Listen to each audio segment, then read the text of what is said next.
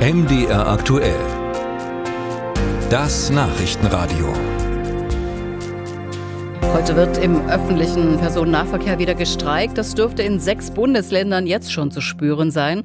Betroffen sind die größten Städte in Nordrhein-Westfalen, in Baden-Württemberg, Hessen, Rheinland-Pfalz und auch in Sachsen. Dresden, Leipzig und Chemnitz zum Beispiel. Vor der Sendung wollte ich von Oliver Greie, dem Verdi-Bezirksleiter für Sachsen, Sachsen-Anhalt und Thüringen, wissen, wo denn heute die Streikschwerpunkte gesetzt werden sollen. Also wir sitzen hier heute in Sachsen ähm, in den Nahverkehrsbetrieben. Und wir nehmen neben Dresden, Leipzig, Chemnitz auch noch Zwickau und Plauen dazu, um dort ähm, ein Zeichen zu setzen. Neu an dieser Streikaktion ist, dass es sich heute mit den Klimaaktivisten von Fridays for Future verbündet haben, die für heute zum globalen Klimastreik aufgerufen haben. Warum diese ungewöhnliche und ja überraschende Allianz? Na, ganz überraschend ist es nicht, ungewöhnlich ist es in der Tat. Ähm, 2019, 2020, als die Klimastreiks ähm, losging von Fridays for Future, ähm, begann eine Zusammenarbeit im Rahmen von Tarifrunden, wenn der Nahverkehr ähm, gestreikt hat.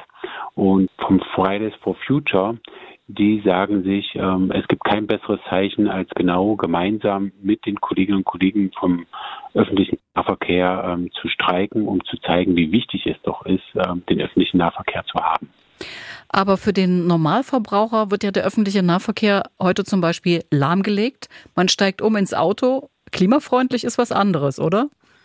Naja, ähm, in der Tat könnte man jetzt sagen, an diesem einen Tag ist das alles andere als klimafreundlich, aber auf die lange Perspektive gesehen ist das das Zeichen, um zu sagen, der öffentliche Nahverkehr braucht mehr Geld, es muss ausgebaut werden, damit wir eben nicht volle Straßen haben, sondern damit wir ähm, einen funktionierenden öffentlichen Nahverkehr haben. Wir haben die Situation im öffentlichen Nahverkehr, dass unwahrscheinlich viele Beschäftigte äh, im rentennahen Jahr sind oder Jahren sind. Das heißt, sie gehen demnächst in den Ruhestand und sie kriegen nicht mehr die richtigen äh, Anzahl an Fachkräften. Das heißt, auch bei den Beschäftigten muss investiert werden. Es muss in Ausbau des öffentlichen Nahverkehrs investiert werden.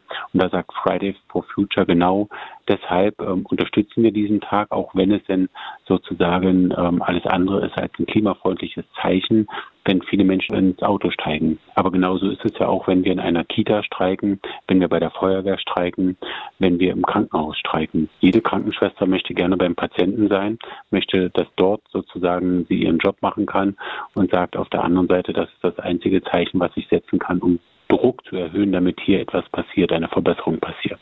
Herr Greier, man könnte aber auch argumentieren, wenn Verdi streikt für eine bessere Bezahlung der Beschäftigten im ÖPNV, was völlig legitim ist, natürlich auch angesichts äh, der Kosten, die Menschen zurzeit haben, wird ja der ÖPNV anschließend meist teurer, weil die Länder, die Kommunen das umlegen auf, das, auf den Ticketpreis. Nein, also zum einen ähm, habe ich volles Verständnis für die Beschäftigten, ähm, die im Nahverkehr arbeiten. Es kann nicht sein, dass ähm, ungelernte ähm, Kräfte, die im Einzelhandel durchaus ein Regal vollräumen, mehr in der Stunde verdienen als ein Straßenbahnfahrer, der eine enorme Verantwortung hat für ganz viele Menschen und im Straßenverkehr unterwegs ist. Das geht nicht. Also da, da ist eine Diskrepanz. Und die Beschäftigten im öffentlichen Dienst zu sagen, ähm, also auch den Straßenbahnfahrer, weil das Straßenbahnticket äh, etwas teurer werden könnte, habt ihr keine Lohnerhöhung verdient. Ich glaube, das ähm, funktioniert nicht.